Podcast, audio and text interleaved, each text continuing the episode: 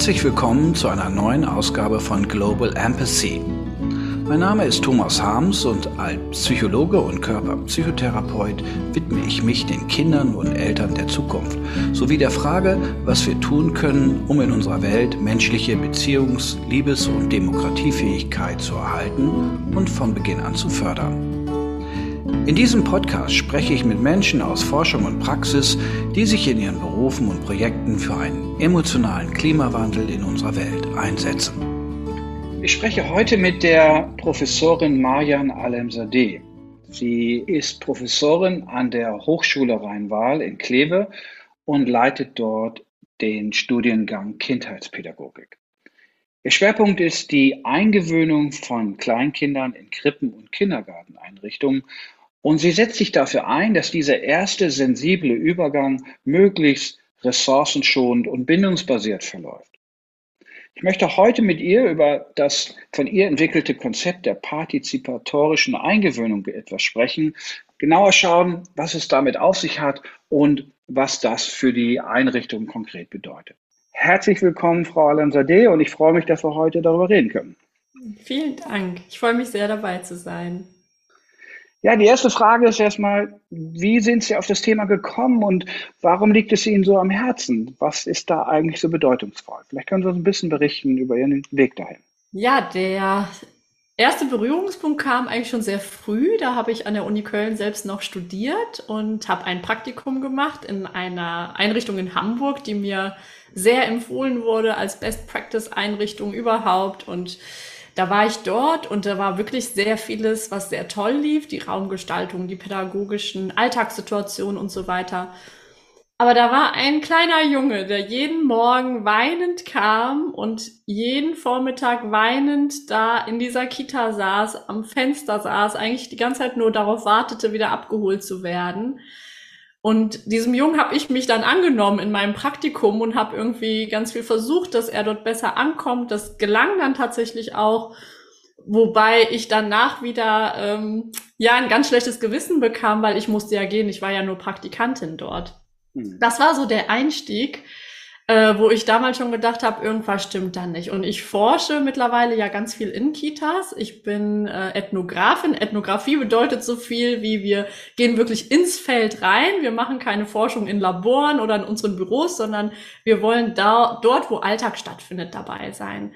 Und ähm, in Kitas findet der Alltag statt. Und immer wieder ist es mir aufgefallen, dass es Eltern-Kind-Paare gibt, die wirklich ganz, ganz, ganz schwierig morgens ankommen, die sich nicht lösen können, wo die Kinder eigentlich gar nicht da bleiben wollen. Und irgendwie kam das immer wieder zu mir, dieses Thema, wo ich das Gefühl habe, da stimmt irgendwas nicht. Irgendwie könnten wir das doch viel besser gestalten. Vor allem so mit dem Hintergrundwissen auch, dass wir ja heute wissen, dass Kinder eigentlich ihre Signale sehr deutlich zum Ausdruck bringen und es mir wirklich dann auch zum Teil das Herz zerrissen hat, zu sehen, dass irgendwie eine Erzieherin sagt, jetzt geben Sie mir das Kind einfach und gehen Sie. Und das Kind schrie aber und hielt sich wie so ein Äffchen an den Eltern. Und wo ich so gedacht habe, nee, also das kann nicht sein, da läuft was schief und ähm, das müssen wir dringend anders machen. Das war so der Start sozusagen.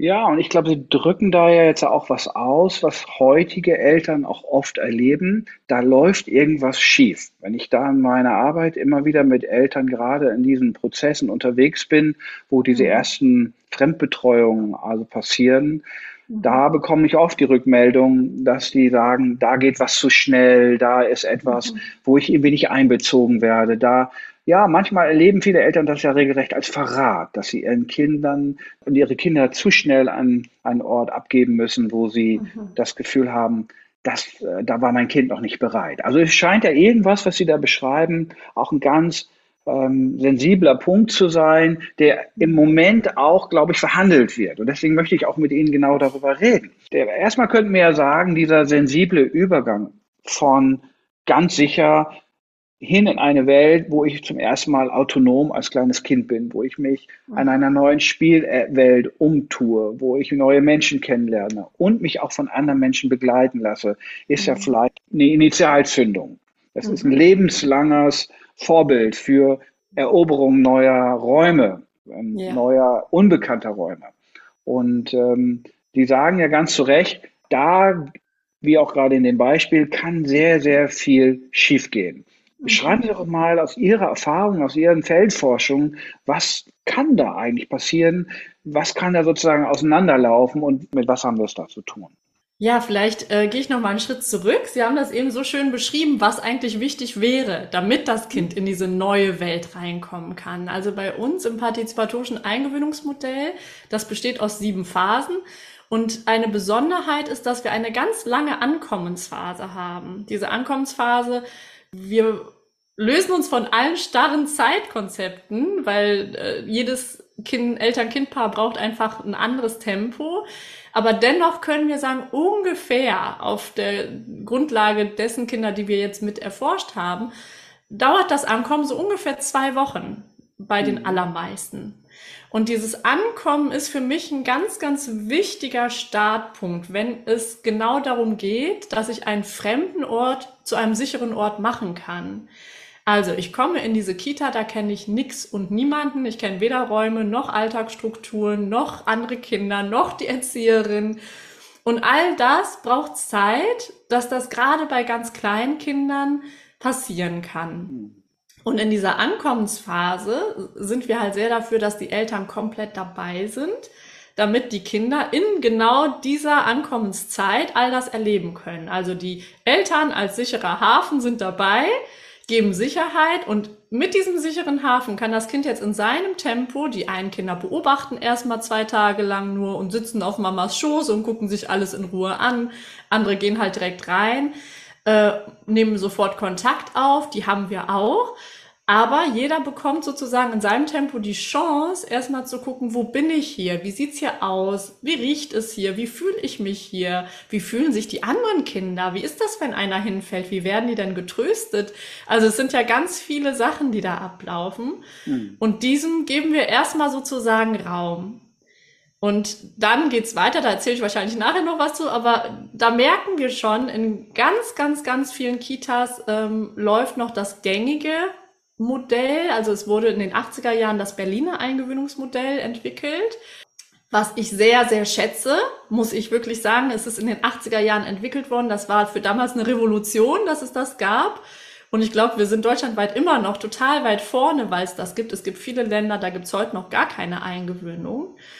Und dennoch sind wir heute weiter. Und das ist so mein Punkt, dass ich sage, wir müssen jetzt die neuen Erkenntnisse noch mit einziehen. Und in dem Berliner Modell gibt's halt die, ähm, ja, die Richtlinie, dass man so am vierten Tag die erste Trennung machen kann. Und das ist unsere Beobachtung nach ganz, ganz häufig, aber für Kinder zu früh, weil sie eigentlich dann noch gar nicht so weit sind. Und da haben wir eigentlich schon den Punkt, da komme ich zu Ihrer richtigen Frage, was kann schiefgehen? Ne? Aber äh, vielleicht können wir da noch mal kurz einhaken, weil das, ja. bevor wir gleich zu der nächsten Frage da kommen, weil ich ja. will noch mal genau über diesen Unterschied noch mal mit Ihnen sprechen wollen, weil mhm. was Sie ja gerade ausgedrückt haben, ist ja eine Art Bindungsorientierung. Das heißt, wir genau. gucken quasi an den Kompetenzen, an den Entwicklungs Möglichkeiten des Kindes ganz, ganz individuell. Und mhm. wir haben mit dem Einbezug der Eltern diesen sicheren Ort quasi installiert in der Fremdensituation. Also das ist genau. ja genau die neue Perspektive, die mir auch sehr, sehr gut gefällt, als ich mich mit ihren Arbeiten beschäftigt habe und auch komplett logisch ist, mhm. dass wir dem Kind die Rückversicherungsmöglichkeit in dieser vulnerablen Zeit geben, so lange, bis das Kind als Subjekt gefühlsmäßig und auch von seinem ganzen Lebensverständnis signalisiert, jetzt bin ich safe, jetzt bin ich angekommen, jetzt Mama kannst du gehen. Also mhm. wäre das der Punkt, der eigentlich auch das Neue in Ihrem Modell beinhaltet, dieser Einbezug der bindungstheoretischen Forschung, dieser Erkenntnisse, die wir in den letzten 30 Jahren eigentlich gewonnen haben? Würde ich sagen, ein Großteil auf jeden Fall. Es gibt nämlich zum Beispiel, da haben wir dann die drei Hauptmodelle einmal schon genannt, das Münchner Modell, da gibt's auch wie bei uns diese lange Ankommensphase. Ähm, und da sollen die Eltern natürlich auch diesen sicheren Hafen bilden, aber da werden bindungstheoretische Aspekte wenig betrachtet. Also da wird dem Kind doch auch die Zeit gegeben und so weiter. Und genau das, was Sie gesagt haben, das versuchen wir den Erziehern sehr nahe zu bringen, zu beobachten, in dieser Ankommensphase ganz viel dieses Eltern-Kind-Paar auch zu beobachten und zu gucken, Wann nutzt zum Beispiel das Kind die Mama als sicheren Hafen? Welche Momente erschrecken das Kind? Ähm, das ist ganz eindeutig. Es gibt immer wieder Kinder, die erschrecken sich, wenn es laut ist. Andere erschrecken sich, wenn ein Kind auf sie zukommt. Das wollen sie noch überhaupt nicht. Hm. Das können wir sehr deutlich sehen. Und dann sehen wir, okay, das Kind geht in dem Moment immer zur Mama zurück und damit lernen wir auch ganz viel von dem Kind kennen. Gleichzeitig lernen wir aber natürlich auch ganz viel über die Eltern. Wenn wir dann wirklich in dieser Phase wahrnehmen, beobachten und intensiv dabei sind, weil wir zum Beispiel auch merken, ah, die Mama kann super gut der Hafen sein, Immer wenn das Kind Trost braucht, ist sie da. Aber vielleicht kann sie gar nicht gut loslassen, wenn das Kind dann in die Exploration gehen will. Das heißt, das ist eigentlich ein ganz komplexes Geschehen. Und in dieser Ankommensphase haben die pädagogischen Fachkräfte dann auch die Möglichkeit, diese Besonderheiten alle wahrzunehmen. Also was braucht das Kind, was brauchen die Eltern, damit beide, und das ist mir auch nochmal ein ganz großes Anliegen, nicht nur das Kind, braucht die Sicherheit. Auch wir Eltern, die Mütter, die Väter, manchmal machen es die Großeltern, die brauchen genauso diese Phase, um zu sehen, wie läuft das hier? Wie gehen die hier mit den Kindern um? Ähm, wie wird hier gegessen? Wie äh, finden die Wickelprozesse statt? Und erst dann, wenn sie selber auch ganz viel Sicherheit haben, können sie halt in dieses entspanntere, loslassendere gehen und das ist halt das, was dann sofort beim Kind ankommt und was dem Kind sagt, auch signalisiert, ach, hier kannst du dich wohlfühlen. Und was würden Sie dann als das Alleinstellungsmerkmal der partizipatorischen Eingewinnung benennen? Also wo würden Sie sagen, wo gibt es einen ganz klaren Unterschied zum Münchner oder dem Berliner Modell? Wie, wie würden Sie das auf den Punkt bringen? Ja, ähm, es sind für mich mehrere Punkte. Eins okay. ist es nicht. Also es ist zum einen wirklich, dass wir dieses wahrnehmende Beobachten grundsätzlich die ganze Zeit nutzen. Also dass mhm. wir es an kindlichen und elterlichen Signalen ausrichten. Auch das ist ein besonderes Stellungsmerkmal, dass wir die Eltern sehr intensiv mit einbeziehen. Und ich würde sagen, tatsächlich dieser Background, der theoretische Background, dass wir sagen, wir beziehen ganz viel frühpädagogische Erkenntnisse, bindungstheoretische Erkenntnisse, aber auch ähm, Erkenntnisse aus der Traumapädagogik oder aus der Prä-, Peri- und postnatalen Psychologie. Das gibt's soweit ich das überblicke bisher nicht, weil meistens mhm. gab es immer so einen Standpunkt, wo man sich so dran orientiert hat. Und ich finde das zu komplex, um das so zu tun. Also mhm. diese Komplexität dieses Übergangs benötigt halt auch, dass wir mit vielen verschiedenen Perspektiven und Brillen das Ganze so uns anschauen. Macht kompletten Sinn für mich und ähm, mir scheint es aber trotzdem, dass der Kern, das Herzstück Ihrer Arbeiten auch zu sein, dass wir das Sicherheitserleben der Kinder mhm der begleitenden Erwachsenen, dass die ganz, ganz individuell in ihrer Arbeit und eben nicht mhm. von außen schematisiert sozusagen mhm. abgerufen und erkannt werden. Also man wahrnehmende Beobachten, wie Sie das nennen, scheint ja eine mhm. Art Instrument zu sein, womit man genau guckt, was kann das Kind, was mag das Kind, was braucht das Kind und welche Antworten sind eigentlich aus der Umwelt nötig, sowohl von den Eltern als auch von dem Fachpersonal. Und daraus ist es eine man könnte sagen, ein Angebot, was so ganz handgestrickt ist für diese mhm. jeweilige Familie. Und das ist ja, ja etwas, wo ich sage, okay, das macht Sinn, hat aber auch sehr, sehr hohe Anforderungen an das begleitende Personal, oder? Das stimmt. Ja, ja? das stimmt. Genau. Da müssen wir echt gucken, ähm, wie können sie das auch leisten. Ne? Genau, da können wir ja gleich vielleicht nochmal drüber sprechen. Da werden ja. wir am Ende vielleicht nochmal drauf kommen, was wir da eigentlich brauchen an Ausbildungsvoraussetzungen. Aber gehen wir vielleicht erstmal weiter an der Frage, was geht denn da jetzt in Ihren Beobachtungen? Sie sitzen ja in Ihren Forschungen auch oft in den Einrichtungen, gucken sich das an, wie Sie beschrieben haben. Was geht denn da manchmal wirklich jetzt schief? Was, was wären Gefahrenpunkte, wo dieser mhm. äh, vulnerable Übergang eben auch wirklich schief läuft? Mhm. Also ich beziehe das dann jetzt auf unser Modell, ja? Ist das ja, richtig? Ganz genau. Gut, weil wenn wir jetzt wirklich das so machen, wie wir es gerade erläutert haben, läuft grundsätzlich schon mal sehr selten was schief. Das finde ich schon mal eine sehr schöne Erkenntnis, dass wir sehen, mhm. wenn Eltern und Kinder die Zeit haben, haben wir eigentlich bei fast allen Kindern, die wir begleiten, den Moment, wo sie einfach wirklich ganz von sich aus natürlich anfangen, Kontakt an, ähm, zu knüpfen zu der Erzieherin, zu den anderen Kindern, dass sie dann Stück für Stück Beziehungen aufbauen, dass sie wirklich von sich aus bereit sind, wenn die Erzieherin dann sagt, kommst du mit Hände waschen, dass sie dann sofort ähm, aufforschen, mitgehen und so weiter. Das ist total schön zu sehen, ähm, weil sie dann, wie gesagt, auch diesen Impuls selber haben und nicht sozusagen irgendwie gepusht werden, gedrängt werden oder denken, ich müsste das jetzt tun. Ähm, wenn wir trotz diesem feinfühligen Vorgehen merken, es klappt nicht, das ist oft so in der dritten, vierten Phase, dass es bei uns in Kontakt gehen und dann auch Beziehungen aufbauen.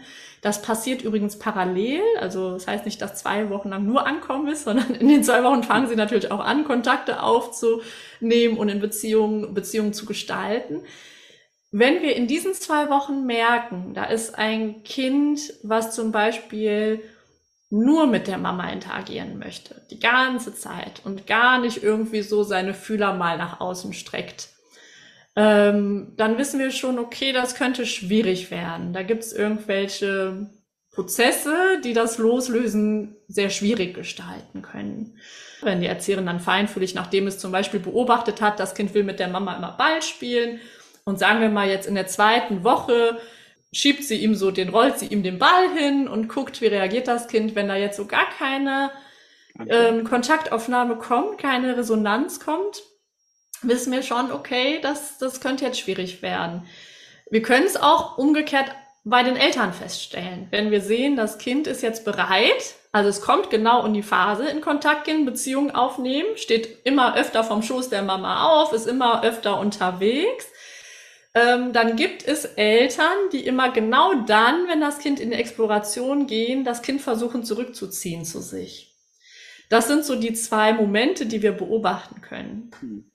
Also, wenn ich das richtig verstehe, sind das ja entweder Optionen, wo das Kind diese Öffnung und diese, dieses, sich, die Hinbewegung zur Welt und die Aneignung der Welt nicht so aus inneren Motivationen macht. Also, wir kommen gleich auf die Gründe vielleicht noch zu sprechen. Mhm. Oder eben auch Maßnahmen der begleitenden Co-Regulatoren oder elterlichen Begleiter, die vielleicht Ängste, Unsicherheiten haben, wo mhm. eben dieser Explorationsdrang, dieser Forschergeist des Kindes unterbunden wird. Und das sind ja zwei genau. entscheidende Störquellen. Das scheinen mir aber ja dann schon sehr innere Gründe zu sein. Also man könnte sagen, Ängste, vielleicht aus bestimmten vorangegangenen Erfahrungen, bestimmte Anlagen des Kindes, die vielleicht auch schon aus seiner Geschichte gewachsen sind, weil da frühe Trennungen erlebt wurden, etc.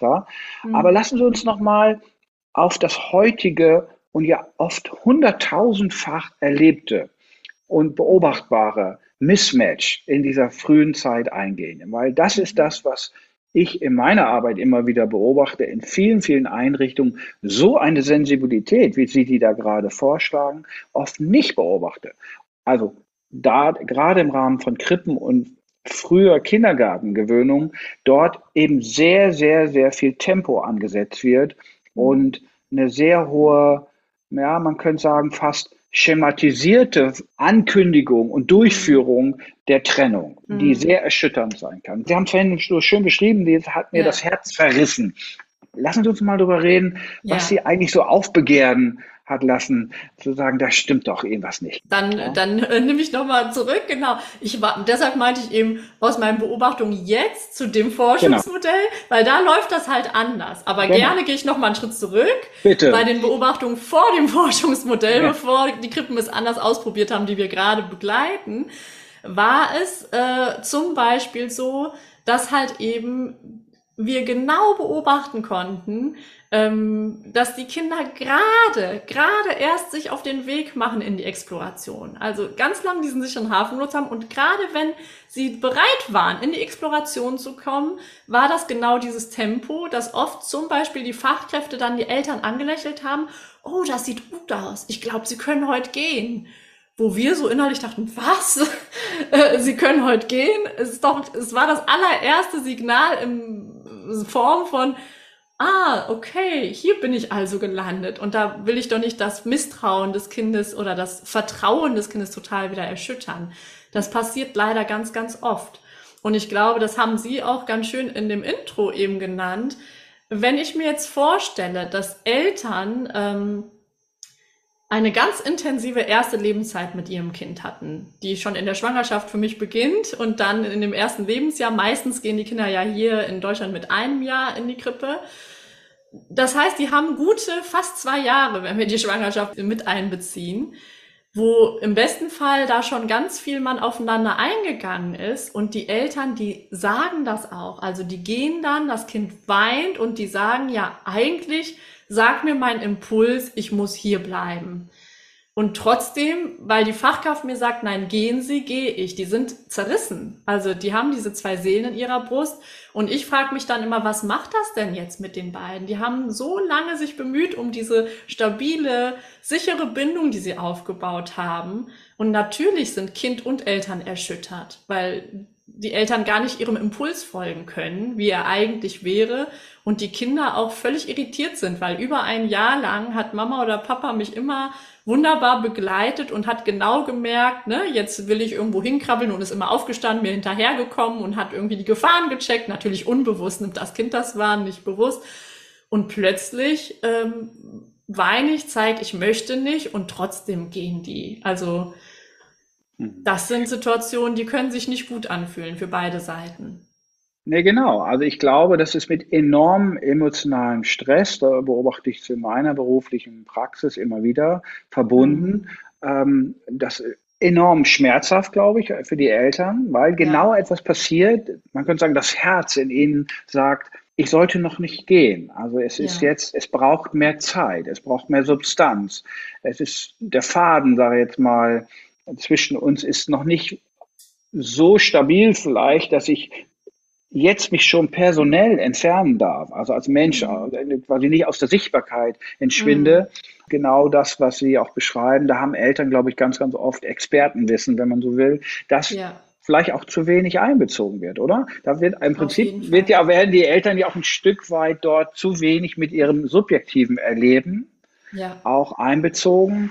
Und es wird ja oft gesagt, das sind ja nur die Ängste, sind überängstlich, die, das ist, wird quasi Und das entwertet. ist ganz normal, das gehört ja. dazu, genau. Also genau. das ist äh, ein Feedback, was die Fachkräfte mir immer wieder geben in den Weiterbildungen jetzt, wo ich das partizipatorische Eingewöhnungsmodell dann vorstelle, finde ich total schön, dass sie es von sich aus sagen, dass die dann immer da sehr, sehr ähm, nachdenklich sitzen und sagen, stimmt, also das ist so natürlich, warum sind wir davon selbst nicht drauf gekommen? Und die sind immer selber ganz irritiert, wenn wir dann darüber gesprochen haben und denken dann, ja, wie kommen wir eigentlich darauf, den Eltern nach drei Tagen sagen zu wollen, was ihr Kind jetzt braucht? Die wissen das doch viel besser. Aber es wurde ihnen anders beigebracht. Und das ist auch, was sie mir immer sagen. Ne? Also ich merke dann auch mal ein ganz schlechtes Gewissen in diesen Fort- und Weiterbildungen, wo ich sage, ne, darum geht's jetzt gar nicht. Es geht darum, wir stehen einfach heute an einem anderen Punkt. Da standen wir früher nicht. Und das ist das, was die dann auch mal sagen. Wir haben das halt so gelernt. Ja, ich glaube, die denken halt, ja, so haben wir es gelernt, so muss es doch richtig sein. Und weil sie die Erfahrung auch nicht gemacht haben, dass es anders laufen kann, denken sie, es ist normal. Und all diejenigen, die ich jetzt begleite, die umstellen, die kommen immer total glücklich und berührt und sagen, boah, das ist, das ist ein ganz anderes Erleben. Also mhm. so gut wie diese Familien ankommen, das ist kein Vergleich zu früher. Und das finde ich sehr berührend, dass sie das wirklich selber so schnell spüren, dass sie dann auch ganz schnell sagen, ja, wir stellen das jetzt auf jeden Fall komplett um. Also da gibt's gar kein Zurück mehr. Ja. Also es ist ja eigentlich ein Investment, könnte man sagen. Ne? Es ist ein ja. Zeitinvestment. Es ist am Anfang vielleicht ein bisschen langsamer. Man hat quasi eine, einige Tage mehr, die man auch mit den Eltern verbringt. Aber mhm. das, was Sie eigentlich sagen, ist, dass diese Ressource, die sich da aufbaut, diese Kompetenz und das Vertrauen auch, was dazu kommt, dann genau. letztlich dazu führt, dass viel weniger Probleme entstehen in der Folge. Absolut, oder? absolut. Also sowohl auf der kindlichen Ebene als auch auf der elterlichen Ebene. Bei der elterlichen Ebene ist dann schon so ein Vertrauen auch zwischen Eltern und äh, Fachkräften aufgebaut, dass die halt dann wirklich auch ähm, einfach immer mit Gesprächen und so weiter sich trauen zu kommen, weil sie wissen, ich wurde hier ernst genommen. Ne? Also ich wurde hier nicht übergangen, ich wurde hier ernst genommen und wenn irgendwie mal was ist, wo ich ein ungutes Gefühl habe, darf ich das ansprechen, weil das durfte ich von Anfang an. Und bei den Kindern ähm, gibt es sogar schon von dem Berliner Modell, wo es ja noch ganz anders war, äh, gibt es schon Studien, die gezeigt haben, selbst wenn Kinder nach dem Berliner Modell eingewöhnt worden sind, wurden sie äh, viermal seltener krank als andere Kinder, die gar nicht eingewöhnt worden sind. Und ähm, Kinder, die gar nicht eingewöhnt worden sind, da haben wir zum Beispiel Entwicklungsrückstände gesehen nach sieben Monaten in den Krippen und so weiter. Und da frage ich mich dann, ja, was macht's dann, wenn wir wirklich so einen ganz sanften Übergang haben? Also. Und das ist ja die Folge, es geht ja immer um Zeit und es muss alles schnell gehen, weil wir haben wenig Zeit. Und wenn ich mir dann vorstelle, wenn mein Kind aber dann ein Jahr lang morgens eigentlich nie in die Krippe will und ich immer den Kampf hab morgens und wir eigentlich immer da noch eine halbe Stunde brauchen, weil ich nicht gehen kann. Wenn wir das jetzt mal, wenn wir wirklich aus der ökonomischen Sicht gucken, da haben wir sehr, sehr viel Zeit gewonnen, zu sagen, wir nehmen uns am Anfang die Zeit und ähm, ja, sind dann nach drei, vier Wochen wirklich hier meistens nach drei, vier Wochen wirklich gut angekommen und ja, ich sage dann immer den Eltern, planen Sie das einfach ein. Also meistens ja. melden die ihre Kinder ja schon ja, bevor sie überhaupt, also sie sind ja oft schwanger oder das Baby ist zwei Monate, dann melden sie sich an. Dann kann man das ja so einplanen, dass man sagt, okay, diese vier Wochen brauche ich noch und dann erst äh, geht's mit der Arbeit wieder los. Ja, es ist eine Art von Bindungsökonomie. Ne? Also man, man bezahlt wie auf dem Konto ein am Anfang relativ viel und danach sozusagen hat man vielleicht Zinseszins. Sie bringen das ja schon sehr gut auf den Punkt jetzt an dieser Stelle, wenn wir die Irritation jetzt diskutieren. Weil mhm. wenn es eben zu schnell geht und das Kind wird noch nicht genügend in seinen Signalen respektiert und aufgenommen, dass es sagt, Mama, ich brauche jetzt noch ein bisschen Rück den Rückhalt und die Rückversicherung. Bitte geh noch nicht. Aber die Mutter geht oder sie wird weggeschickt. Mhm. Dann passiert ja was. Und Sie haben jetzt gerade ein paar verhaltensspezifische Punkte genannt. Sie, wir, wir kennen das ja, dass dann Kinder plötzlich blocken, dass sie anfangen, mhm.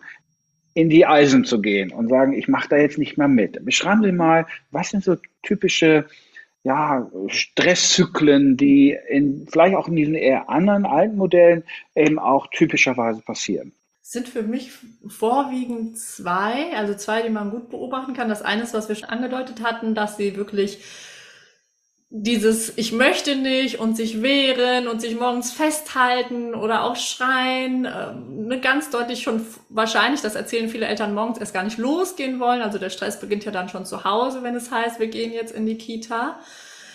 Die sind für mich sogar noch besser dran, die Kinder tatsächlich. Das ist zwar anstrengend, sehr anstrengend für die Eltern, aber die sind für mich noch besser dran, weil sie immerhin noch ihre Emotionen zeigen. Die anderen Kinder sind die, die dann irgendwie resignieren die einfach alles hinnehmen, die mitmachen, ähm, die gehen, aber wo man sieht, die haben so einen leeren Blick und die sitzen dann vielleicht in der Kita und nehmen aber Kita gar nicht so an, wie es eigentlich gedacht ist. Also als eine neue Welt, wo ich explorieren kann, wo ich Freunde finden kann, ne, wo ich erkunden kann. Wir sagen immer, wo ich meine Selbstbildungspotenziale irgendwie zum Ausdruck bringen kann. Das passiert bei diesen Kindern nicht, weil die sind dann eher, dass sie irgendwo in der Ecke sitzen und ja, oft wirklich glaube ich innerlich warten. Das ist so ein Bild, was ich oft so gewonnen habe. Manchmal sitzen sie wirklich auch im Flur, sind gar nicht in der Gruppe, sondern sind wirklich im Flur und gucken die ganze Zeit zur Tür raus, schon um neun Uhr morgens, obwohl sie jetzt um ein Uhr oder 13, 15 Uhr abgeholt werden. Und das sind so ganz klare Zeichen ne, von, ich möchte eigentlich hier jetzt nicht sein das sind ja im Prinzip zwei Gruppen von Störungsbildern, die Sie so beschreiben. Das eine ist vielleicht so eine Akutreaktion auf diese vielleicht zu große Beschleunigung der Ablösung. Das zweite ist ja vielleicht mehr eine Reaktivierung von alten Verletzungen und biografischen Erfahrungen des Kindes. Und da haben Sie in Ihren Arbeiten ja auf einen Aspekt hingewiesen, der normalerweise so gut wie gar keine Bedeutung hat in diesem ganzen Eingewöhnungsthema, nämlich die biografischen prägenden Erfahrungen der allerersten Lebenszeit, also der mhm. präperinatalen Zeit, also Schwangerschaft und Geburtserfahrung. Mhm. Und die Frage an Sie wäre ja, ist das, was Sie gerade beschrieben haben, dieses Kind, das da nur noch verträumt, abgeschottet in gewisser Weise, in der Ecke sitzt, eigentlich nur noch herbeisehen, dass es bald vorbei ist, könnte das ähm, mit diesen ganz frühen Erschütterungen aus dieser Zeit zusammenhängen? Das ist ja Ihre These, dass Sie sagen, die Eingewöhnungszeit hat das Potenzial, diese, man könnte sagen, Verletzungen aus diesem frühen Lebensraum wieder an die Oberfläche zu holen. Da ist mir das Herz aufgegangen, als ich das gelesen habe, gedacht, endlich wird das mal ausgedrückt. Also das ist auch konkret auch meine Erfahrung in unseren Therapien. Ähm, beschreiben Sie uns ein bisschen darüber. Wie sehen Sie mhm. da die Zusammenhänge und wie mhm. muss man da darauf reagieren? Genau, also ähm, eine Eingewöhnung ist für mich ganz klar ein Übergang, haben wir ja schon oft gesagt, auch Transition nennen wir das so in der Fachwelt. Und äh, Transition hängen oft miteinander zusammen. Also da können Muster entstehen, die sich in den jeweiligen Transitionen, wir haben viele in unserem Leben, für mich ist die erste die Geburt. Und deshalb glaube ich, dass das Muster, was da sich gezeigt hat in der Geburt, in der ersten Transition, jetzt in so einer zweiten Transition wieder hochkommen kann. Ne? Im positiven und auch im negativen Sinne, also je nachdem, was ich da erlebt habe.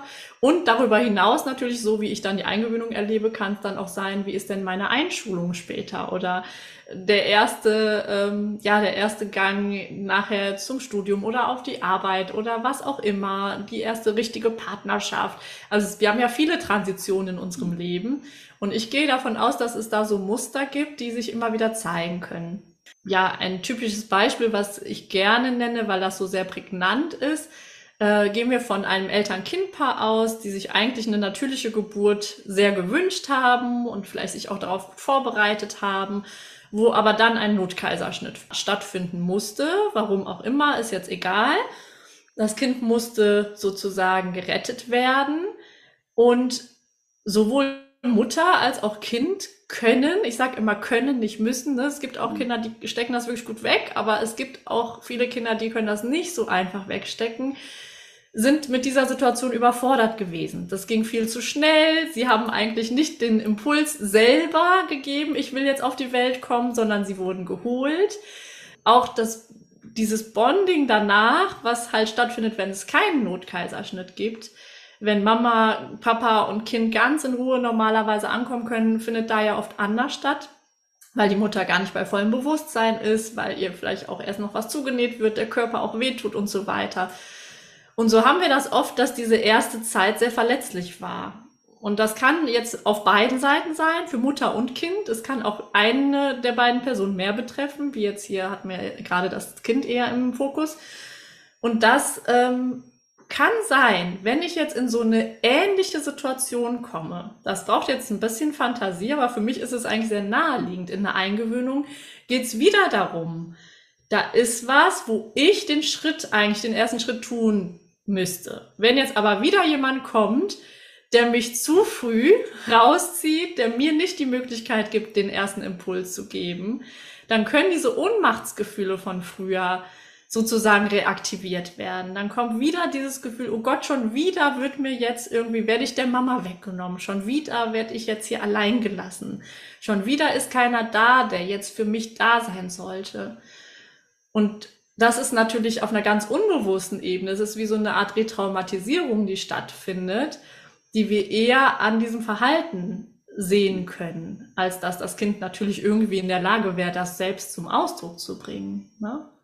Ja, das macht äh, kompletten Sinn und ich sehe das ja in meinen babytherapeutischen Arbeiten, also wo wir psychotherapeutisch mit traumatisierten Säuglingen und auch Eltern arbeiten ja ganz ähnliche Prozesse, dass mhm. eben zum Beispiel diese Beschleunigungsschocks, die auch oft mit diesen ganz, ganz schnellen, auch notwendigen Geburten auch, man könnte sagen, in die Kinder hineinfahren, wie so eine Art mhm.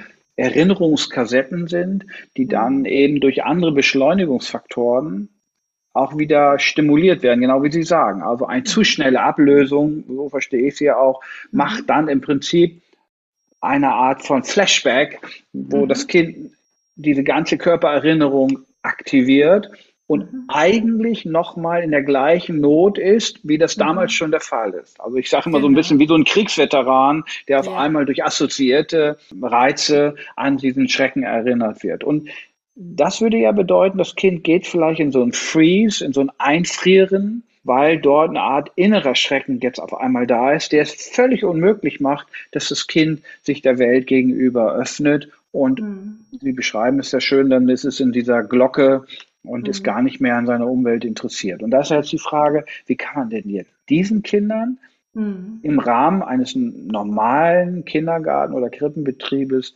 gerecht werden. Das würde ich jetzt mal annehmen, müsste doch höchste, allerhöchste individuelle Betreuung beinhalten, um überhaupt so ein Kind eine gute Rutschbahn anzubieten, oder? Absolut. Absolut. Also wir haben ähm, jetzt bei uns gesehen, dass die Kinder, die auch vielleicht schwierige Erlebnisse hatten, wenn so feinfühlig mit ihnen umgegangen wurde, so feinschrittig, wir hatten aber da auch ein Kind zum Beispiel, da hat es zwei Wochen gebraucht, bis es den ersten Schritt überhaupt in die Räume gemacht hat. Das heißt, zwei Wochen lang wollte es nur draußen stehen und von draußen gucken. Ähm, da kann es dann, da ist es uns tatsächlich dann gelungen, dass die Kinder am Ende gut angekommen sind, auch über die Fachkräfte, aber das sind dann auch Fachkräfte, wo ich sage, die sind absolut feinfühlig und die haben unbewusst therapeutische Fähigkeiten. So, die gibt's ja. nicht überall.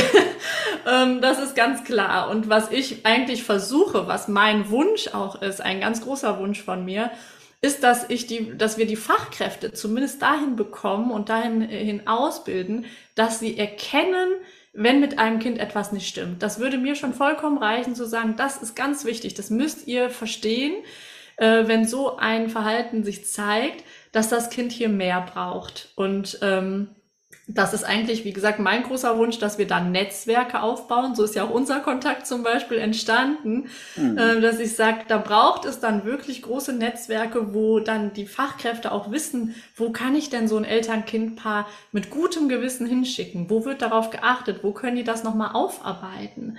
Mhm. Und das empfehle ich dann immer, zu sagen, dann guckt, dass die nochmal ein paar Sitzungen Babytherapie bekommen ähm, was ich ganz wichtig finde, sage ich ja immer, ich habe die Eltern genauso im Blick, weil auch bei der Mama kann genau das Gleiche ausgelöst werden. Ne? Also auch die, wenn sie einen Notkaiserschnitt hatte, den sie überhaupt nicht wollte, kann in der Eingewöhnung genau da wieder in diese Falle kommen, oh Gott, jetzt will schon wieder mir jemand mein Kind wegnehmen und so weiter, dann bräuchte die Mama eher ein paar Traumatherapiestunden, um da wirklich auch das lösen zu können. Und das finde ich aber auch, hat was ganz Präventives für mich, weil, ähm, und so habe ich Sie verstanden, Sie setzen ja auch schon ganz, ganz früh an bei den Babys.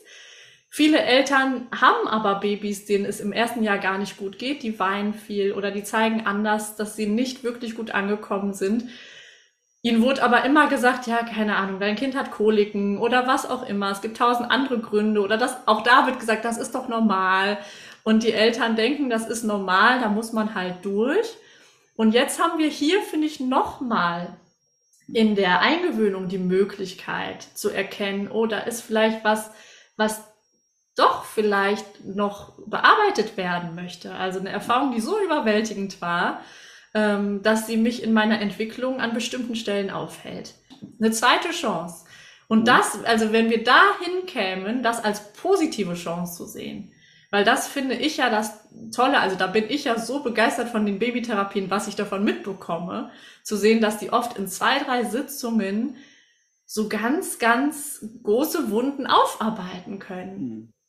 Und das ist so das, wo ich denke, das wäre doch so eine Chance, weil wie gesagt, Transitionen kommen ja immer wieder in unserem Leben. Also lieber entdecke ich das, wenn das Kind eins ist, als dass das mit 30, 40 immer noch immer mit den gleichen Schwierigkeiten durch jede Transition gehen muss.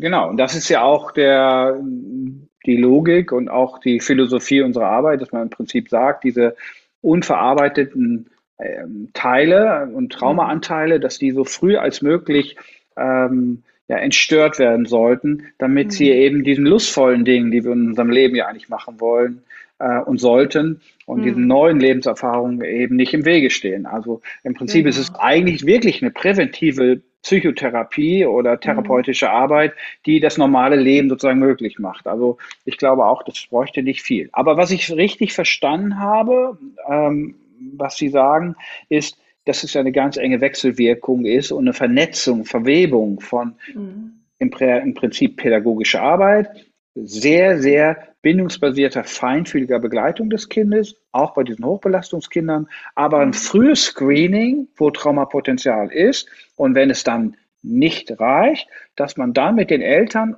und dann eben dem Fachpersonal entscheidet. Ich glaube, hier wäre, wenn die Eltern bereit sind, ist toll, traumasensible Arbeit, Beratung oder Therapie nochmal zusätzlich in Anspruch zu nehmen, um mhm. weitere Hindernisse und äh, dann aus dem Wege zu räumen. So ist Auf es ja eigentlich. Fall. Ne? Also genau. Und noch schöner wäre auch, wenn die Eltern zum Beispiel beim Anmeldegespräch, ne, das sage ich immer, ähm, je nachdem, wie offen die Eltern sind, sage ich immer den Leitungen, versucht ein Gefühl dafür zu bekommen, wie war diese, die erste Biografie des Kindes? Also die Kinder kommen ja, egal wie jung sie sind, schon mit ihrer Biografie da an. Also wie war dieses erste Ankommen? Und wenn sie da schon das Gefühl haben, rauszuhören, boah, die haben es echt nicht leicht gehabt, könnte es schon ganz, ganz sinnvoll sein, dort, wo dann noch bis zur Eingewöhnung vielleicht sieben, acht Monate hin sind, ganz, ganz feinfühlig darauf hinzuweisen, dass das normal ist, dass es vielen so geht, dass sie keinen einfachen Start hatten, dass man da aber nochmal äh, unterstützen kann. Und ähm, da wäre ganz viel gewonnen, wenn die das sogar die Eltern schon im Voraus annehmen und dann sozusagen gestärkt zur Eingewöhnung kommen. Ja. Also das wäre ja eine Art präventive Aufbereitung von vielleicht mhm. solchen angstmachenden Erfahrungen, die auch noch einem quersitzen und mhm. die vielleicht dann das Vertrauen auch erschüttert haben, das Kind so in seine eigene Welt gehen zu lassen. Aber lassen Sie uns noch mal einen Schritt weiter denken. Was Sie sagen ja, dass in diesem ganzen Konzept der partizipatorischen Eingewöhnung die Eltern eine enorm große Rolle spielen. Also die mhm. werden ja ganz engmaschig eingebunden in diese in diesem Prozess. Welche Anweisungen, welche kleine Hilfestellung geben Sie den Eltern, mhm. ähm, dass sie in ihrer Kompetenz, in ihrer Wahrnehmung auch orientiert werden? Ich kann mir das also vorstellen, die müssen ja so ein mhm. bisschen wissen, was die da tun sollen. Ist das nur mhm. Psychoedukation? Ist das Vermittlung vom Wissen? Oder kriegen die so quasi auch kleine Anleitungen, mhm. was sie dann zu tun haben in dieser sensiblen ersten Zeit? Ja, doch. Also man ist in einem engen Austausch und es gibt so, ich würde jetzt mal, wenn man es pauschal sagen kann, kann man ja nicht, weil es immer individuell ist, aber doch so im Großen und Ganzen kann man sagen, sie kriegen die Anweisung, wenn man das Anweisung finde ich kein schönes Wort, aber sie kriegen den Rat vielleicht in der Ankommensphase, sich wirklich so normal wie möglich zu verhalten zum Beispiel. Also immer so zu reagieren auf das Kind, wie sie es immer getan haben, die erste Lebenszeit. Also wenn das Kind aufsteht und irgendwo hingeht und sie haben den Impuls, ich möchte mitgehen, sollen sie auf jeden Fall mitgehen und gucken und ähm, in Resonanz sein und so weiter. Das geht, wie gesagt, diese gute ein, zwei Wochen. Wenn Sie merken, das Kind geht jetzt in Kontakt und will Beziehungen aufbauen, ähm, da geben wir dann den Hinweis, achten Sie drauf, immer dann, wenn das Kind von sich aus sozusagen diesen Impuls macht, dass sie dem Kind auch den Raum lassen. So, ne? Und die meisten Eltern, die halt damit keine Probleme haben, die können das dann auch sehr gut. Und damit unterstützen sie dann das Kind, auch halt diesen neuen Bezugsrahmen aufzubauen, ne, zu den anderen Leuten. Und wenn wir jetzt zum Beispiel Eltern haben, da hatten wir jetzt auch eine, der es halt sehr schwer fiel, die immer wieder das Kind irgendwie in eine Richtung drängen wollte und so weiter da gab es dann auch mal den Hinweis zu sagen, versuchen Sie doch mal bei sich zu bleiben. Versuchen Sie mal jetzt einfach hier zu sitzen und vielleicht auch mal sich selbst zu fühlen und Ihr Kind einfach mal tun zu lassen und dem Vertrauen zu haben, dass Ihr Kind schon dann, wenn es bereit ist, hier mitspielen wird oder dann, wenn es bereit ist, zum Mittagessen auch gehen wird und so weiter. Also vielleicht auch so ein bisschen mehr Vertrauen durch die Anleitung in die selbstregulatorischen Fähigkeiten des Kindes zu entwickeln. Ne? Also dass man sagt, genau. das Kind wird sich schon melden, wenn es sie braucht. Und mhm. also man könnte sagen, es ist ja eigentlich eine Art Unterstützung, Beziehungsangebot für die Eltern, dass sie mhm. mehr Mut fassen können. Genau. Und wenn wir das wieder so mit der Bindungstheorie zusammenbringen, ich finde, die hat so zwei sehr schöne Bilder. Das eine mhm. ist so diese Explorationswippe die uns einfach ganz deutlich zeigt, wenn das Kind gerade irgendwie im Bindungsmodus ist und Angst hat oder was auch immer, dann will es gar nicht explorieren. Und dann sollte ich das als Mutter auch einfach annehmen und einfach nur der sichere Hafen sein. Und dieser Sicherheitskreis, der wurde von Marvin und Paul weiterentwickelt, der hat diese beiden, der differenziert nochmal. Der sagt, wir haben den sicheren Hafen, das ist so dieses Trostgebende und so weiter. Wir haben aber auch die sichere Basis. Und die sichere Basis ist dann immer dann, wenn ich merke, mein Kind ist bereit, offen für die Welt und dann lasse ich es auch ziehen und unterstütze das Kind und freue mich mit dem Kind. Und da können wir sehen, dass das nicht allen Eltern leicht fällt. Also, dass wir Eltern haben, die manchmal viel nur sicherer Hafen sein können oder nur sichere Basis sein können, die, wenn das Kind kommt, um den Trost zu wollen, sagt, ja, geh mal spielen, alles ist gut, ich bin hier. Und, aber das sind ja auch Geschichten, die sie mitbringen. Das war ja dann im ersten Lebensjahr wahrscheinlich auch schon nicht anders. Ne? Ja. Was ja bedeutet, die haben dann entweder mit der einen oder anderen Seite Mühe und da entwickelt sich Stress. Also das Kind, nehmen wir mal an, die Mama, die es schwer hat, das Kind in die Autonomie zu gehen zu lassen. Also mhm. das Kind entfernt sich von ihr. Mhm. Würden wir als Körperpsychotherapeuten ja sagen, oh, die Mama, die kriegt so ein bisschen Unsicherheit, die hält die mhm. Luft an, da baut mhm. sich eine Aktivierung, eine Spannung in ihrem Körper auf, genau an der Stelle, wo sie ihre Sicherheit verliert. Mhm. Und das macht es ihr so wahnsinnig schwer, denn das Kind sozusagen gehen zu lassen und womöglich spürt das Kind sogar, Mama, der geht's nicht mehr gut, wenn ich äh, mich so in den nächsten Raum bewege und mhm. lustvoll eigentlich spielen möchte. Also bleibe ich mal lieber gleich hier. Also mhm. da wäre jetzt so meine Frage, wie, wie moderieren Sie das? Ne? Also mhm. was machen Sie, was wäre das die Aufgabe der Pädagogin, da so eine mhm. Übersetzungsarbeit zu schaffen? Oder wie mhm. würden Sie das in Ihrem Konzept so ähm, denken und anbieten. Also die Übersetzungsarbeit ist tatsächlich, also wir lassen sie am Anfang wirklich in Ruhe und so sein, wie sie sind. Und dann nach einer gewissen Zeit, wenn wir merken, okay, das läuft jetzt hier nicht ganz intuitiv und von alleine, dass wir dann wirklich versuchen, genau das zu übersetzen und zu sagen, guckt mal, ich habe gerade gesehen, das finde ich total schön, weiß ich jetzt nicht, Marvin ähm, geht immer mehr schon in die Richtung. Hast du das auch wahrgenommen? Wie fühlst du dich denn damit, dass er jetzt sich schon traut? Ne? Da, ähm, der war ja vorher noch nie in der Rollenspielecke, da ist jetzt das erste Mal wie geht's dir damit? Und dann kriege ich auch so ein Gefühl, ne? Kann die das gut lassen? Ähm, oder ist sie so gar nicht, kann die das gar nicht jetzt so benennen, wie, wie das sich für sich anfühlt? Und das sind ja auch die Momente, wo wir merken, ähm, da baut sich Beziehung auf zwischen Fachkraft und Eltern, mhm. weil die auch merken, oh, die nimmt das auch wahr. Und ich habe das Gefühl, wenn das so sehr ähm, sanft geschieht, dass sie das auch gut annehmen können, dass sie dann auch sagen, ja, stimmt, das fällt mir jetzt schwer, das hast du gut beobachtet, ne? Mhm. Ähm, dass sie das dann auch irgendwie benennen können und sagen können, ja, das stimmt schon und ähm, ja, so kann es aber immer wieder so Stück für Stück dann weitergehen. Ne? Und da, wo es halt nicht weitergeht, das sind die Fälle, wo wir sagen, okay, da ist sowas Tiefes, dass da wirklich jetzt auch wir externe Unterstützung brauchen. Aber in vielen Fällen gelingt es auch so. Also eigentlich eine Art Wahrnehmungsanleitung, dass die Eltern mhm. erkennen, da entwickeln sich Potenziale und Kompetenzen in dem Kind, die dann das möglich machen. Ich nehme also den Titel von dem auch schönen Buch von dem Klaus Kokemore, das heißt von der Ohnmacht zur Kompetenz, glaube ich. Mhm. Und dass man wirklich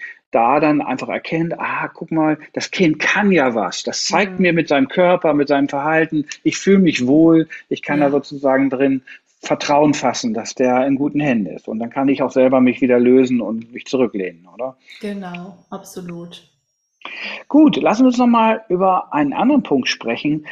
Das, was Sie jetzt da beschreiben, ist eine überaus differenzierte, feinfühlige Arbeit, die da auch die Fachkraft machen muss. Also ich stelle mir da die Pädagogin vor, die muss bindungsbasiert geschult sein, die muss diese Dinge erkennen, sie muss ihre eigenen Emotionen auch ganz gut regulieren können die darf ähm, alles, was sie so quasi an, an idealtypisch so einfordern, ist ja eine ganze Menge. Also ich würde sagen, wenn ich an meine Ausbildung und Weiterbildungsgänge denke, das ist eine sehr, sehr emotional orientierte Ausbildung.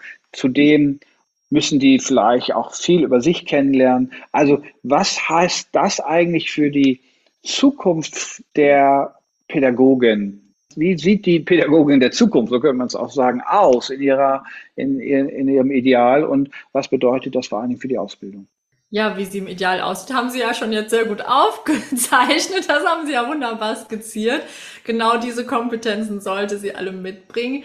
Sie sind herausfordernd. Ganz ehrlich sage ich auch in letzter Zeit immer mehr. Das hat sich auch so entwickelt, dass ich das Gefühl habe, ich bin auf einmal selber an so einer Schnittstelle zwischen Pädagogik und Therapie, obwohl ich eigentlich nie was mit Therapie zu tun hatte in dem Sinne, also weder psychologische Ausbildung noch eine Therapeutin-Ausbildung oder ähnliches hab, aber einfach merke, dass dieses Alter, also dass die Kinder in diesem frühesten Alter einfach so darauf angewiesen sind, Erwachsene zu haben, die es halt verstehen, ihre Signale zu lesen. Ne? Und das finde ich, da sind wir schon ganz schnell in diesem Bereich, dass wir all diese Kompetenzen aufbauen müssen wir bei uns an der Hochschule Rheinwald in Kleve, wir haben ja den Studiengang Kindheitspädagogik.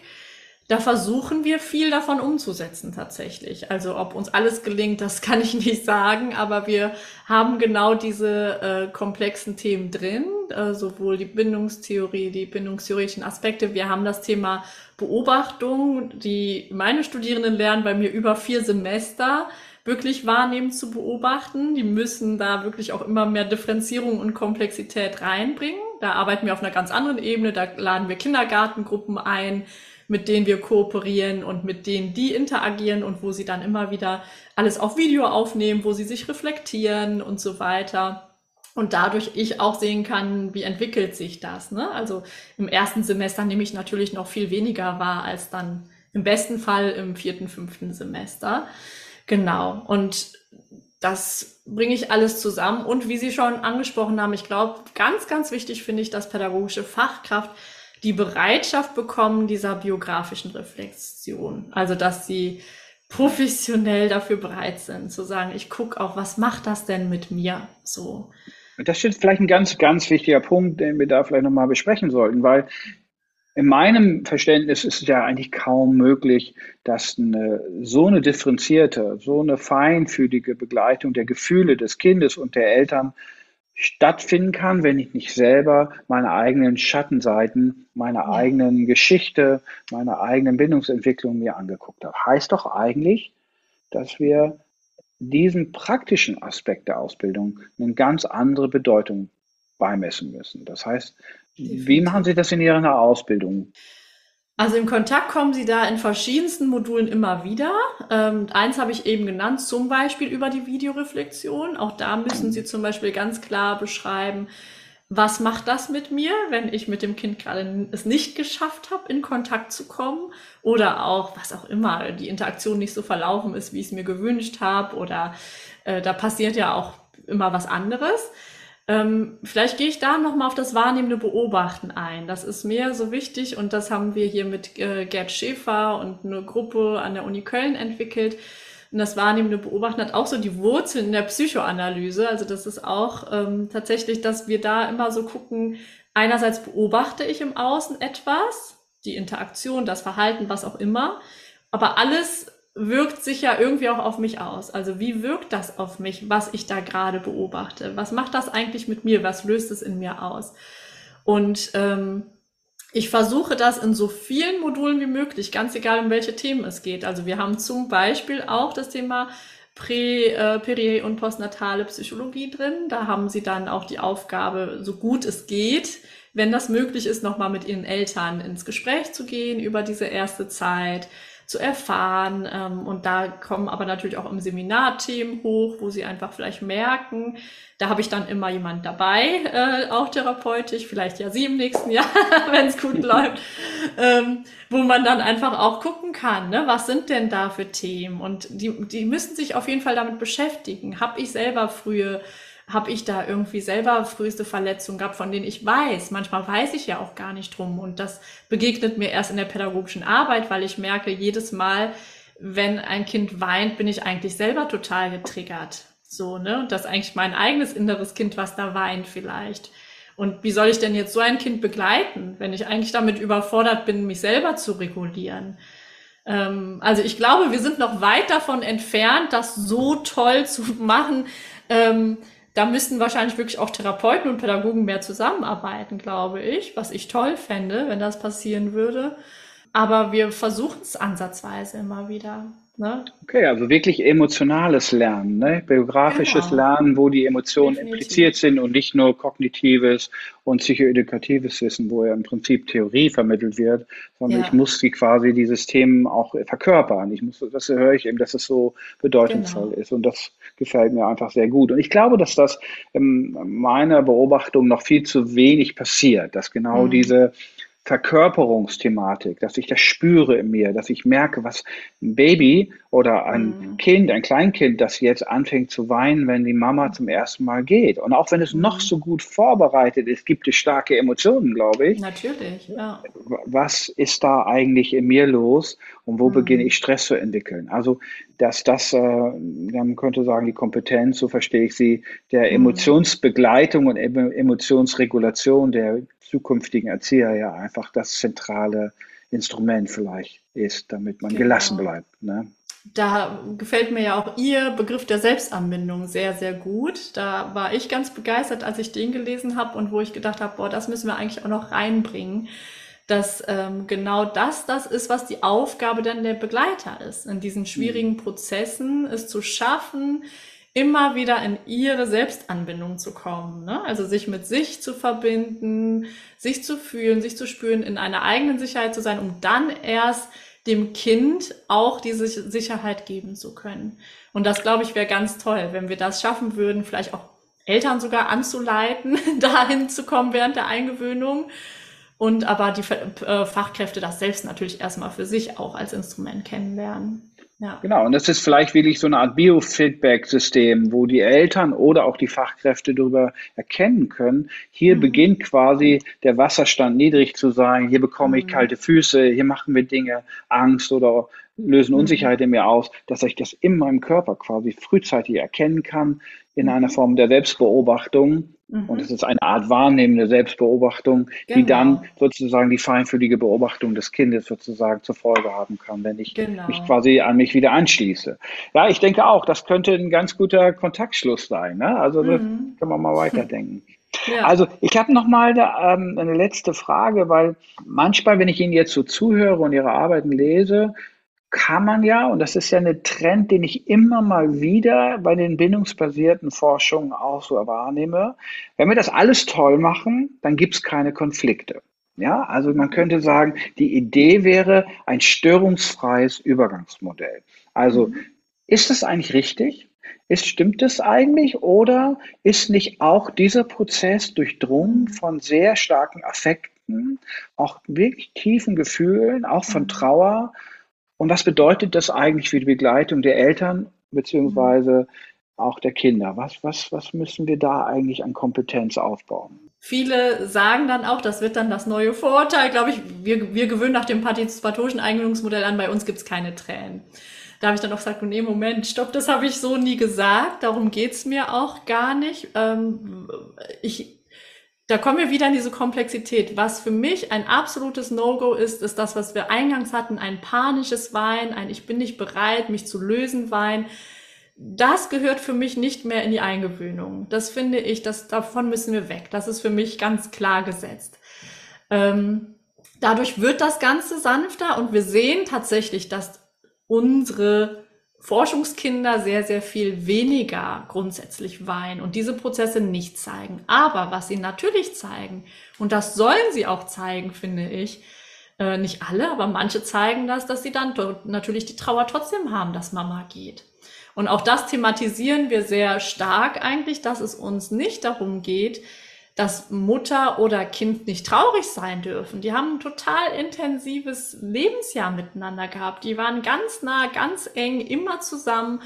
Und jetzt kommt ein neuer Schritt. Ein neuer Schritt ist immer eine Herausforderung, bringt immer auch Schwieriges mit sich aus meiner Sicht, weil einfach alles anders wird. Jeder kriegt eine neue Rolle, jeder muss sich neu definieren und so weiter. Beziehungen müssen sich neu irgendwie setteln, neu gestalten. Und genau da kommt es aber darauf an, wie gehe ich jetzt mit diesen Emotionen um. Also wenn ich das Baby ähm, oder das Kleinkind, bei uns ist es dann nicht schon das Kleinkind, wenn das Kleinkind weint, wenn die Mama geht, das haben wir bei den sehr sicher gebundenen Kindern gesehen, dass die dann auch bei unserem Modell trotzdem weinen. Nicht alle, aber halt einige. Dass es dann darum geht, dass die Tagesmutter, die Erzieherin, die Fachkraft, wie auch immer, dem Kind das zugesteht und es auf den Arm nimmt und sagt, ich sehe, dass du jetzt traurig bist, ich verstehe das auch und du wärst jetzt gerne auch mit Mama zusammen. Und dass dieses Kind diese Zeit auch da wieder bekommt, erstmal das Gefühl fühlen zu dürfen, ne? Und zu spüren, ja, ist so, es ist schade, die Mama geht jetzt für ein paar Stunden weg. Natürlich ganz deutlich auch zu machen, die Mama kommt wieder, du weißt das ja, ne? Wir spielen ein bisschen und dann kommt die Mama wieder. Und meistens ist das schon so, auch glaube ich, da sehe ich eine Parallele zur Babytherapie, wenn die sich da schon verstanden fühlen und merken, ah ja, die merkt, dass es mir gerade nicht so gut geht, dann dauert es oft zwei, drei, fünf Minuten, ähm, wo sie dann von sich aus merken, so jetzt habe ich hier genug Kraft getan bei meiner neuen Bezugsfachkraft. Und dann sind sie bereit, sich zu lösen und ins Spiel zu finden. Und das sind halt aber eben nicht die Kinder, die dann stundenlang im Flur sitzen und weinen oder so. Weil sie ne, ihre Emotionen zum Ausdruck bringen können. Und das finde ich auch bei den Eltern auch wieder so wichtig. Also ich gucke immer beide an und auch die Mamas, die sagen dann auch manchmal, standen die, also ich, dann, ich muss eigentlich weinen. Dann sagen wir, dann wein. Das ist gut zu weinen. Lass es raus und danach wird es dir besser gehen. Äh, natürlich ist das ein schwerer Prozess. Und das muss halt einfach sein dürfen. Ja, super. Also da äh, sprechen Sie mir aus dem Herzen. Also das, und ich glaube, dass es eben diese Anerkennung, diese Existenzberechtigung dieser Emotionen so wichtig ist, die nicht eben ähm, so wegzuschieben und, sondern mhm. Übergang würde ja auch bedeuten, heißt eben auch, es ist ein gefühlvoller Abschied, aber genau. vielleicht vertrauensbasiert im besten Falle und dann mit der Eröffnung von neuen, tollen Lebenserfahrungen. Ja, so ist es. Ganz ja. genau. Ja. Ja, meine letzte Frage geht so nochmal in die gesellschaftliche äh, Dimension dieses mhm. ganzen mhm. Themas. Trennungen dieser Art werden ja eigentlich immer häufiger. Wir werden immer häufiger damit auch äh, ja, äh, Kontakt bekommen, weil immer früher werden Eltern ihre Kinder auch in solche Einrichtungen geben und geben müssen. Sie sind mhm. oft Doppelverdiener. Ähm, gerade in heutigen Zeiten ist das Geld knapp. Also es ist eine sehr, sehr straff durchgetaktete durchorganisierte Welt, in der Eltern und Kinder heute diesen Prozess gestalten. Zeit und ähm, Langsamkeit sind meiner Beobachtung nach oft ein ziemlich rares Gut. Und mhm. was Sie jetzt eigentlich hier ja auch vorschlagen und wofür Sie sich auch einsetzen, ist ja genau das. Also so eine Art Antithese zu dieser hektischen Welt zu schaffen, wo man innehält und genau diesen behutsamen Übergangsprozessen Raum gibt. Wie passt das zusammen? Ist das nicht so quasi eigentlich, äh, ähm, wenn ich mir vorstelle, dass Eltern eigentlich so zack, zack, das Kind muss funktionieren, das muss schnell jetzt da weitergehen, damit ich Platz habe, damit ich meine Arbeit wieder anfangen kann. Der mhm. Druck auf der einen Seite, der bei den Eltern und gesellschaftlich da ist und auf der anderen Seite eigentlich dieser Appell ähm, zum Innehalten. Wie, wie sind da Ihre Beobachtungen und was sind die Ergebnisse da? Mhm. Also es sind zweierlei Beobachtungen. Die eine ist, dass es viele Eltern tatsächlich gibt, die sehr bereit sind, die eher sagen, ich wurde weggeschickt, obwohl ich die Zeit hatte und die eigentlich total dankbar sind, dass sie das jetzt so machen dürfen. Dann haben wir aber natürlich auch die anderen, wo die Fachkräfte, die Kita-Leitung mir ganz oft sagen, ja, aber was mache ich denn mit denen, die da stehen und sagen nach drei Tagen, ich muss jetzt hier weg, ich habe keine Zeit und ich muss arbeiten. Ja, das ist schwierig, immer wieder schwierig ich wünsche mir, was das angeht, dass wir da so viel, ähm, ja, dass wir da so auf dem gleichen Kenntnisstand sind, dass wir einfach wissen, dass Eltern, das hatten wir eben, dieses ökonomische Investment, ne, dass sich das mhm. lohnt. Also, dass ich von Anfang an auch weiß, wenn ich das jetzt investiere, habe ich mein Lebenslang, nicht nur ich, mein Kind vor allem, hat sein Leben lang davon wirklich äh, profitiert es davon. Und das ist, wo ich sage, nimmt euch die Zeit. Und ich glaube, es hat ganz viel mit Aufklärungsarbeit zu tun, ähm, weil die sagen immer, ja, aber die haben das damals unterschrieben und dann stehen sie da und sagen, die haben trotzdem keine Zeit. Und wir haben jetzt Einrichtungen, die sagen mir dann auch, die werden knallhart, die lassen keinen gehen, die sagen dann, nein, sie haben das unterschrieben, ne, da müssen, und sie meinen, da ist das gar kein Thema mehr. Also auch da pädagogische Einrichtungen haben auch oft noch nicht so die Anerkennung vielleicht, die gesellschaftliche, also in der Grundschule sagt auch die Lehrerin, wo es lang geht. Da kommt kein Elternteil und sagt, nee, das machen wir aber nicht so. Das habe ich noch nie erlebt. Und in der Kita ist es aber so, dass man dann denkt, ja, und ich glaube, wenn man bei aller Partizipation, die sie ja dann spüren werden, sagen, es gibt einen Rahmen und dieser Rahmen, der setzt das klar voraus, dass wir das brauchen für die emotionale Sicherheit des Kindes für die gesundheitliche, seelische Entwicklung und deshalb rücken wir von unserem Rahmen nicht ab, ja, dann gibt's keine Wahl.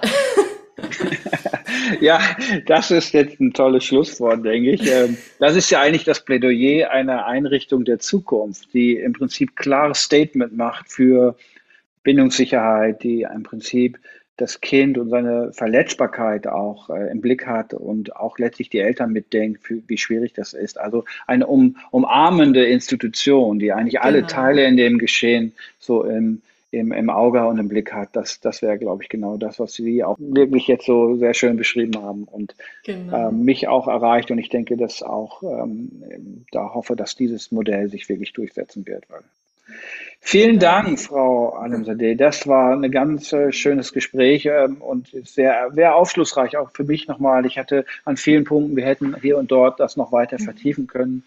Aber ich glaube, es gibt einen sehr schönen Überblick und ähm, ich wünsche Ihnen alles Gute für Ihre Arbeiten. Ganz herzlichen äh, Dank. Dass sich das hoffentlich weiter verbreitet und dass Sie viel Einfluss nehmen auf die Zukunft von äh, diesen Einrichtungen. Ähm, vielleicht haben Sie noch einen Tipp für unsere Hörerinnen, ähm, wo man bei Ihnen noch mal ein bisschen was nachlesen kann oder auf Ihrer Homepage. Ja, gern. Das ist www.partizipatorische-eingewöhnung mit oe.de. Und genau, da gibt es auch eine extra Seite für Eltern, wenn Eltern jetzt nochmal interessiert sind und aber natürlich auch ganz viel für die Fachkräfte. Ja, vielen Dank. Auch meinerseits hat mir sehr viel Freude gemacht, mit Ihnen zu sprechen. Dankeschön und alles Gute Ihnen und bis bald. Danke. Tschüss.